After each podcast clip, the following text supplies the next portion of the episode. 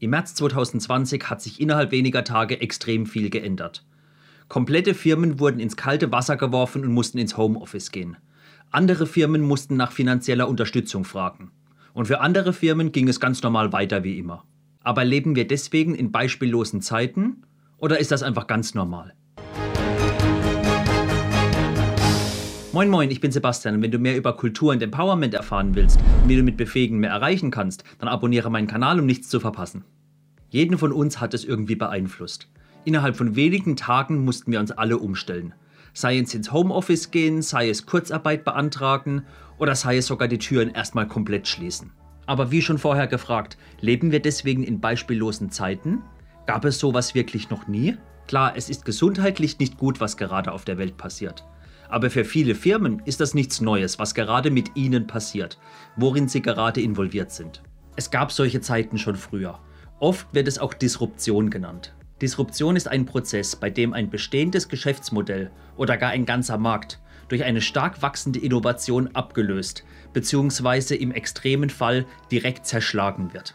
Der große Unterschied zu einer normalen Innovation ist, dass es sich nicht einfach um eine ganz normale Weiterentwicklung handelt, sondern eine, um eine Änderung, eine Veränderung des gesamten Marktmodells.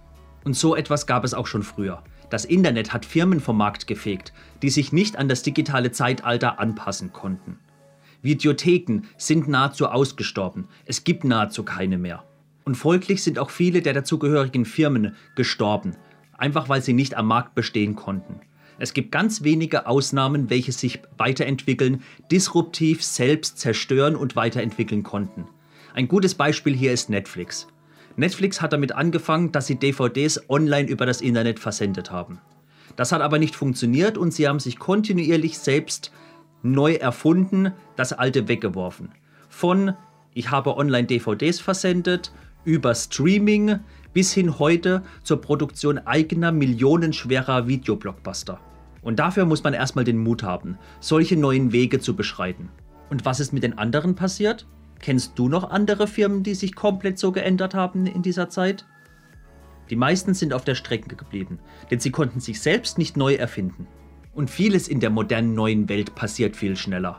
Wo früher Entwicklungen fünf bis zehn Jahre gedauert haben, bis sich etwas durchgesetzt hat, bis sich etwas etabliert hatte, damit etwas Neues kommen kann, ist es heute eine Sache von mehreren Monaten oder gar nur ein paar Wochen oder Tagen. Und Firmen dürfen sich nicht einfach mehr Fragen stellen wie, wie machen wir weiterhin, was wir tun, sondern sie müssen sich fragen, wie werden wir tun, was wir tun.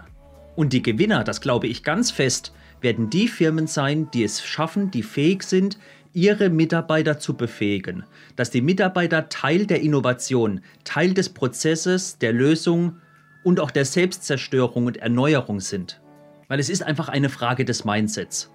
Schauen wir mal auf den berühmten März. In welchem Zustand befand sich deine Firma? War sie im Überlebensmodus oder war sie im Neuerfindungsmodus? Beim einen flicke ich nur Löcher und versuche irgendwie das Boot über Wasser zu halten. Beim anderen suche ich nach neuen Wegen. Und ich habe beides gesehen. Firmen, die null auf das Thema Homeoffice, Remote-Arbeiten vorbereitet waren. Und dies hat Unsicherheit erzeugt bei den Mitarbeitern, bei den Führungskräften im ganzen Unternehmen, in der ganzen Organisation. Und die Firma war gelähmt. Sie wusste nicht, was sie machen soll. Alle sind nur wie Hühner durch die Gegend gerannt und wussten nicht, was tun. Und andere Firmen, für die war es einfach nur ein neuer Tag. Beziehungsweise ein neuer Tag mit, wir haben viele neue Chancen, es ergeben sich neue Möglichkeiten, wie wir noch was Neues machen können, wie wir uns weiterentwickeln, wie wir uns neu entwickeln können. Wenn es nicht mehr geht, dass wir zusammensitzen, welche tollen neuen Lösungen gibt es, remote zusammenzuarbeiten? Es war eine Chance, nicht eine Last. Und das waren genau die Organisationen, bei denen die Mitarbeiter motiviert waren, bei denen sie sich als Teil des Unternehmens gefühlt haben. Sie wollten was bewegen, sie wollten was Gutes für das Unternehmen tun und sie sahen eine Chance mit, ich kann meinen Horizont, den Horizont meines Teams, meines Projekts, meiner Arbeit, meiner Organisation erweitern auf zu neuen Wegen, auf zu neuen Chancen. Und auch die Organisation selbst waren einfach darauf vorbereitet und mussten nicht nach zwei, drei Wochen Konkurs anmelden oder nach Unterstützungskrediten fragen. Weil sie haben vorgedacht, sie haben über mögliche Szenarien nachgedacht. Nicht eine Risikoplanung bis ins letzte Detail, aber sie haben eine Umgebung geschaffen, eine Firma mit Menschen, Mitarbeitern darin, die es ihnen möglich gemacht hat, flexibel auf diese Situation zu reagieren und sogar noch Mehrwert daraus zu ziehen. Und durch dieses ganze Thema ergeben sich auch so viele neue Chancen, neue Jobs, neue Märkte, dass ein Unternehmen sich einfach nur vor der großen Herausforderung stehen muss, so viele Chancen, wo können wir am besten was machen, wie können wir so viel wie möglich erreichen. Nicht planlos, aber zukunftsorientiert. Und was Remote auch möglich gemacht hat, ist viele neue Wege aufzuzeigen, wie kann ich meine Kunden, wie kann ich Partner, wie kann ich Kollegen anders erreichen. Es ist eine Umstellung, aber es sind neue Wege und vieles ist vielleicht einfacher. Wo ich davor Angst hatte, dann muss ich die lange Busreise, Zugreise, Auto- oder Flugreise haben. Kann ich jetzt einfach viel hemmungsloser sagen, lass uns mal einen Videocall machen. Cool, oder? Und all das lässt sich wieder auf eine Organisationsfrage runterbrechen. Und zwar nicht die Frage, wie überstehen wir das, sondern wie verändern wir uns? Es sind einfach zwei unterschiedliche Blickwinkel.